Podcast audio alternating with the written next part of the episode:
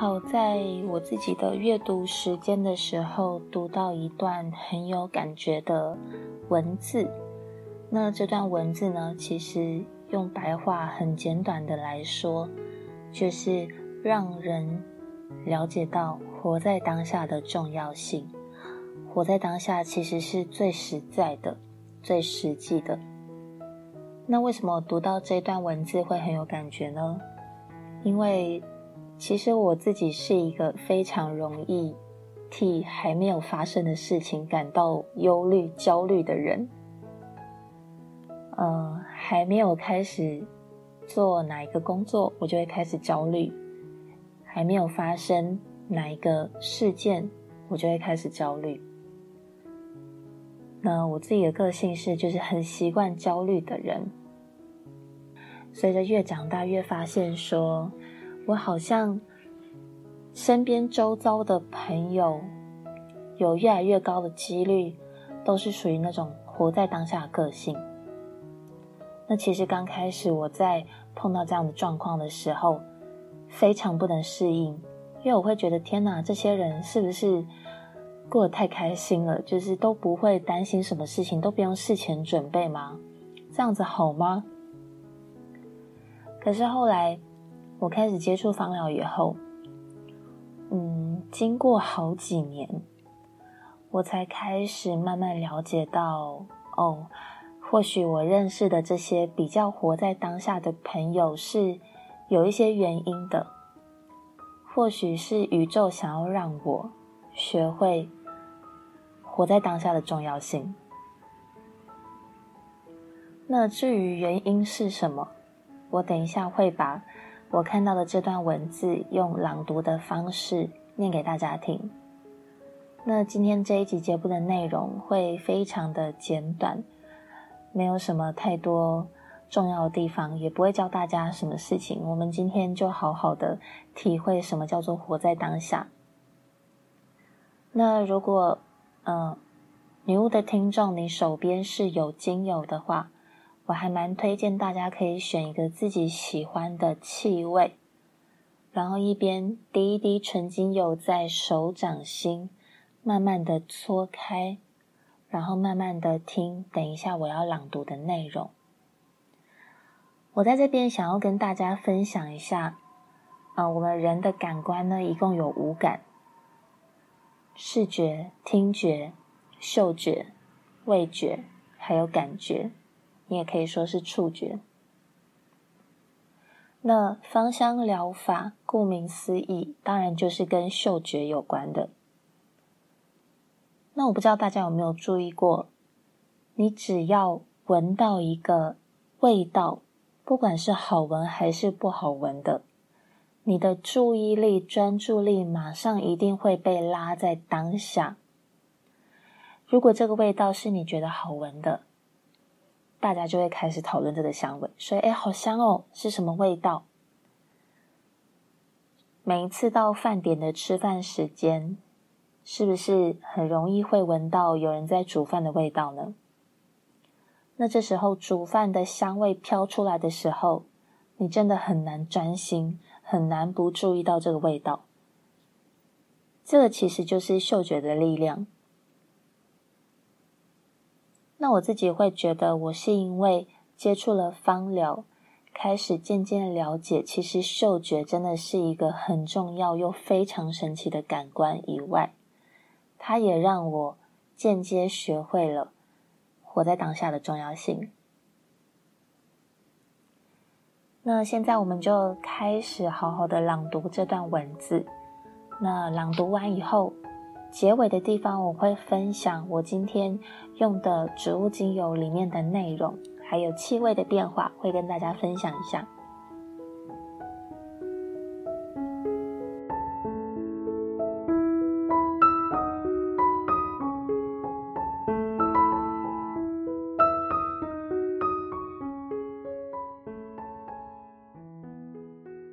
我现在读的内容，书名是《好的爱情》。作者是陈果老师。那现在阅读的页数是两百八十五页。每一个不曾起舞的日子，都是对生命的辜负。打动我的第一句话，是来自尼采的一句名言：“每一个不曾起舞的日子，都是对生命的辜负。”这句话在说什么呢？为什么要起舞？每一个日子都要跳舞，这不是神经病吗？在马路上跳舞吗？还是吃着饭突然翩翩起舞？其实不是这样的。尼采说这句话，就是告诉你：既然我们不得不来到这个世界上走这一遭，活这一生，那么就请把你的人生过成值得庆祝的人生。如果你的这一趟人生没有让你觉得值得庆祝，那么某种程度上，你其实就虚度了这来之不易的一生，就是这个意思。我们总觉得人生是个宏大的词语，那到底什么叫做人生？我不知道大家是不是认真考虑过这个问题。简单的说，人生就是人的一生。如果我问你，什么叫做人的一生？你很可能会告诉我，一生就是一个时间的概念，它包含了过去，包含了现在，也包含了未来。所以，什么叫做我的一生？那就是我的过去、我的现在和我的未来。当我们进寺庙去参拜，你会发现，在寺庙的大殿里有三世佛，一尊叫过去佛，一尊叫现在佛，一尊叫未来佛。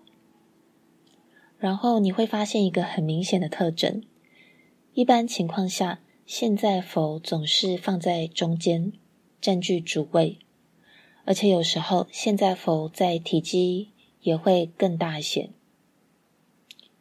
大家有没有考虑过这个问题？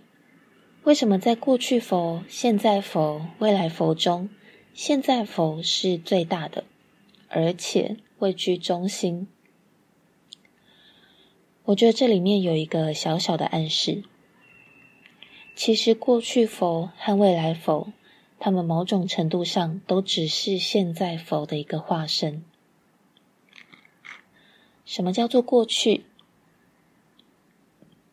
所谓过去，其实就是已经完成了的一个现在，不是吗？我说完了这句话，这句话就结束了，完成了。这句话就从现在变成了过去，所以过去就是一个已经完成了的现在。那什么叫做未来？未来其实就是当下的延续，现在的延伸。所以在时间概念上，我们上了一个当。其实根本就没有过去，过去是已经完成了的现在。其实也没有未来，未来就是现在的继续。所以，为什么现在佛比过去佛更大？那是因为你的过去是由你曾经的那个现在决定的。为什么未来佛也没有现在佛大？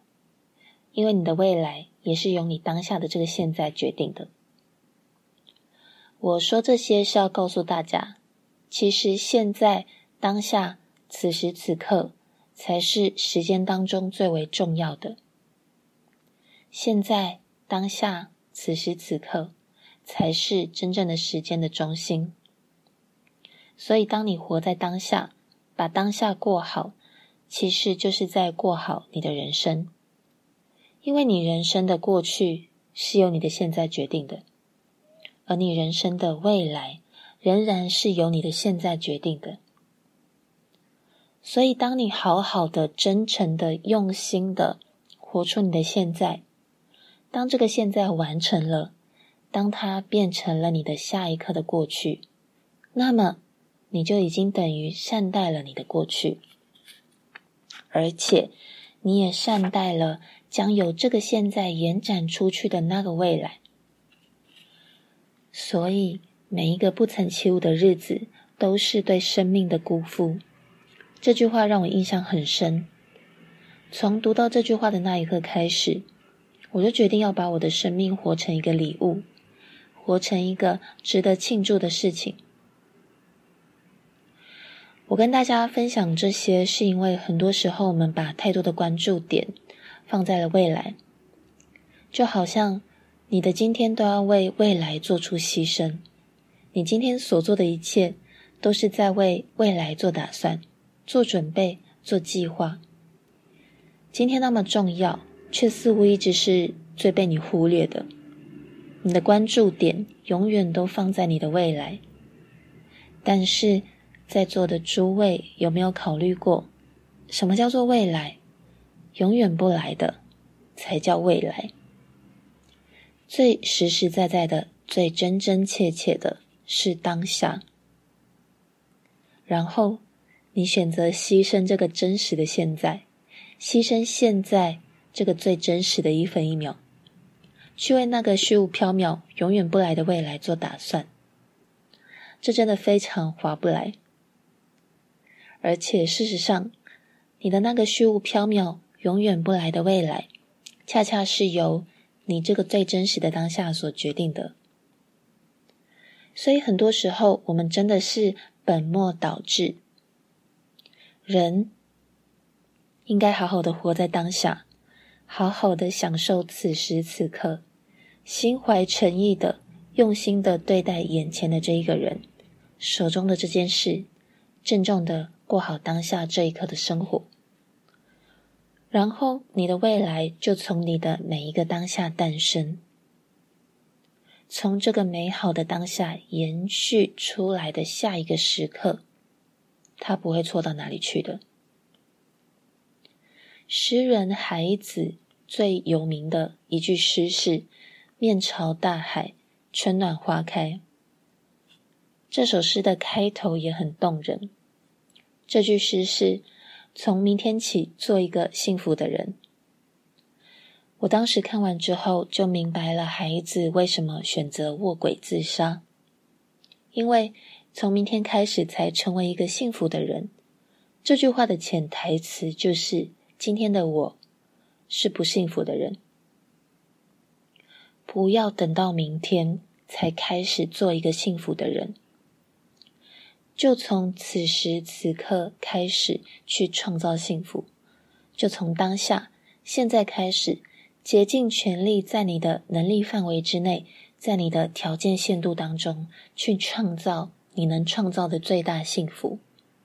我觉得这才是生命的一种最强壮的姿态，这才是对自己人生的一种负责。我说这些话，是把我说给你听。而我是一个非常看重每一个当下的人。其实我很少考虑未来的事情，这是真的。也许像我这样的人并不太多。我不太去设定未来宏大的目标、远大的志向。人生无常，未来谁知道？只有天晓得。所以很多时候，我更关注的我每一个当下。这是我能把握的，也是我唯一能把握的。有一句话叫做“明天和死亡不知道哪一个先来”，所以我唯一能够把握的就是现在，就是此时此刻。所以我很看重每一个当下。之前跟大家说，不要等到明天才去幸福。我很多时候也告诫自己。不要等到明天才开始让自己变成一个真诚的人。很多时候，我要求自己做任何事情，尽可能尽心尽力、诚心诚意的去做。但做完之后，结果怎么样？这个不是我能掌控的，我也不会费很多心思去想这件事。能够走到哪一步就是哪一步，能够走多远，那就走多远。重要的是，我觉得我心安了，问心无愧了就可以了。可能每个人对人生都有不同的定义。我对自己人生的第一个定义是：我就是海上的一叶扁舟，随风而行。我觉得命运可以把我带到任何地方去。我很少对命运有很高的要求，要他把我这一生变成一个怎样的人，一定要带我到达多高的一个山峰，无所谓，命运，你随意。但是不管你把我带到哪里，不管你让我到哪个港口，我都会在那个港口好好的安家落户，做好我自己，然后按照我自己的节奏，过我认为幸福的生活。就是这样。很多时候，命运让我很忙。很多朋友在忙的时候会比较焦虑，我不大焦虑的。我就觉得，所谓的忙，就是一件事情接着一件事情。其实，当你真的很忙的时候，你哪有时间去抱怨？你应该还有很多事情要做的，所以不要留时间去抱怨。当命运让我很忙的时候，我就好好的一件事接着一件事的做。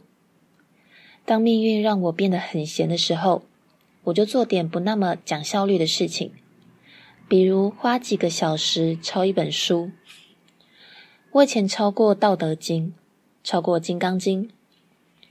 抄的时候真的是每一个字都专心致志，我才不管要花多少时间，我只觉得非常值得，非常快乐。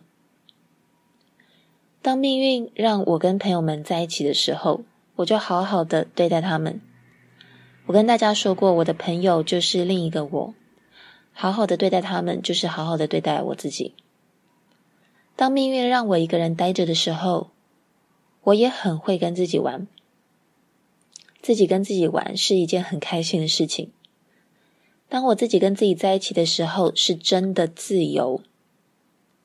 所以，当命运让我一个人独处的时候，那我就好好的跟自己玩。所以，我对生活、对命运没有很高的期待或者很大的目标，不指望他一定要对我怎么样，他随意。当他自由的时候。我会用我的方式，按照他的节奏来自由。这就是尼采的这句话带给我的很多感想，跟大家分享一下。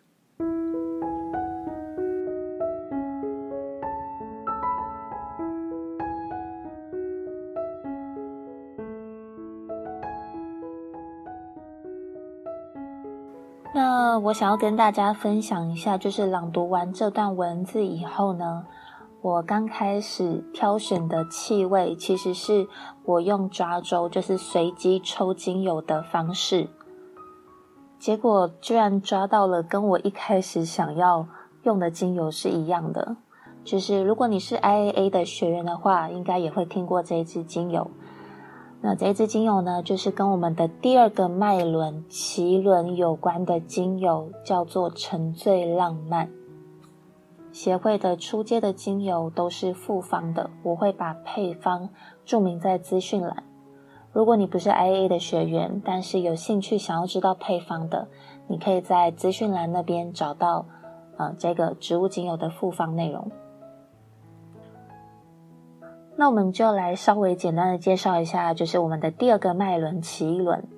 脐轮呢，它在肚脐下三指的地方。女生的话，就是在子宫的位置，也就是我们的小腹。那脐轮除了跟妇科有关以外，它是橘色的脉轮。那这个脉轮呢，啊、大概就是它的发展的时间段，以人类来说的话，大概是。我们小朋友大概八到十四岁的时候，是这个脉轮在发展的时期。那八到十四岁，还记得各位自己在这个年纪的时候，你发生了什么事情吗？呃，在大概幼稚园，或是你还没有上幼稚园的时候，有没有发现，其实我们是可以自由自在的表达自己的情绪的？像 baby 刚开始出生。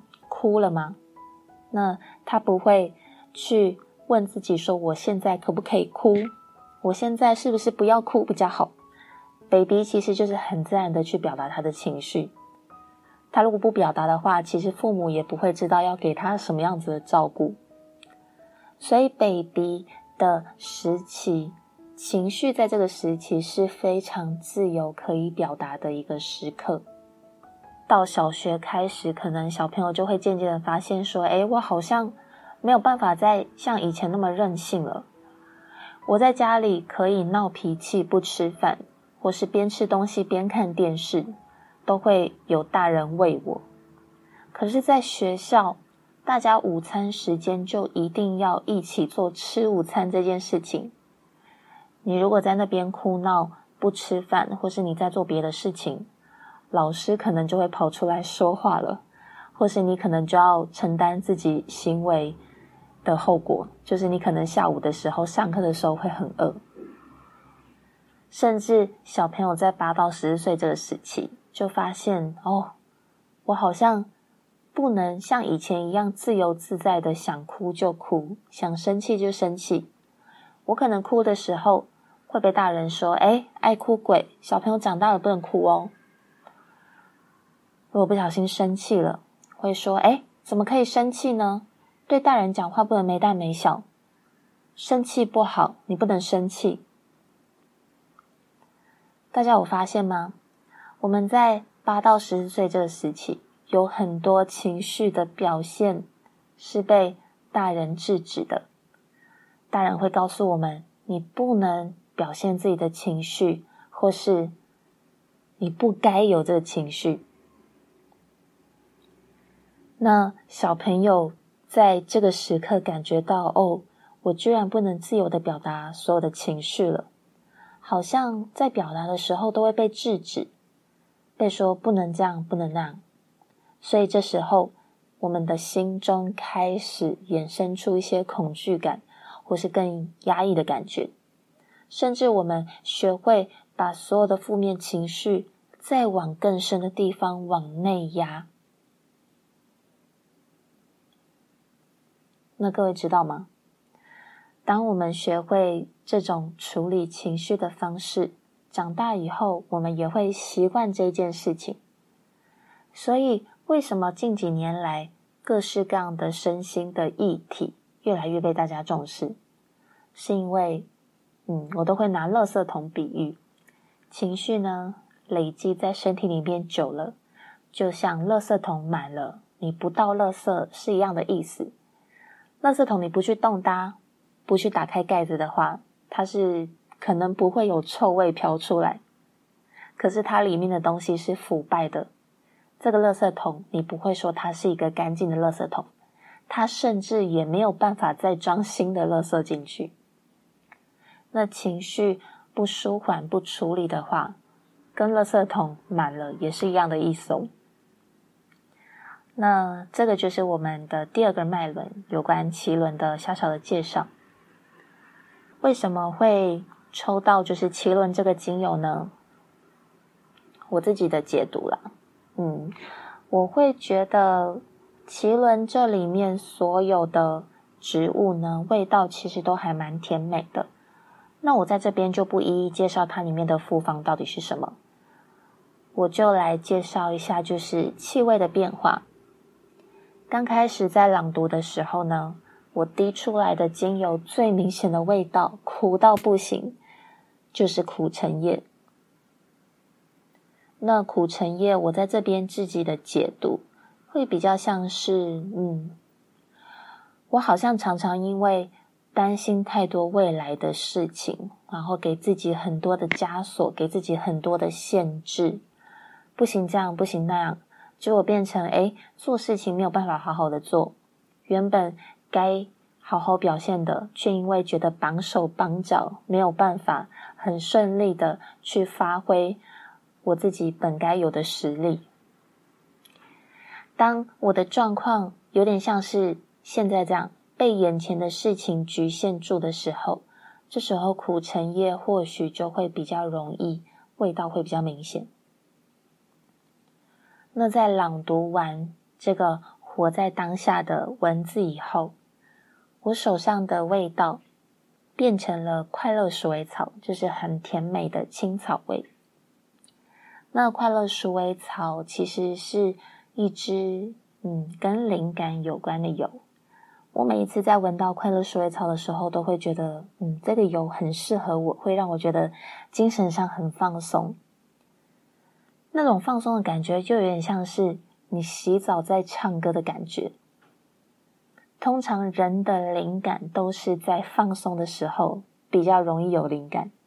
你在紧张焦虑的时候，灵感是想不出来的，跑不出来的。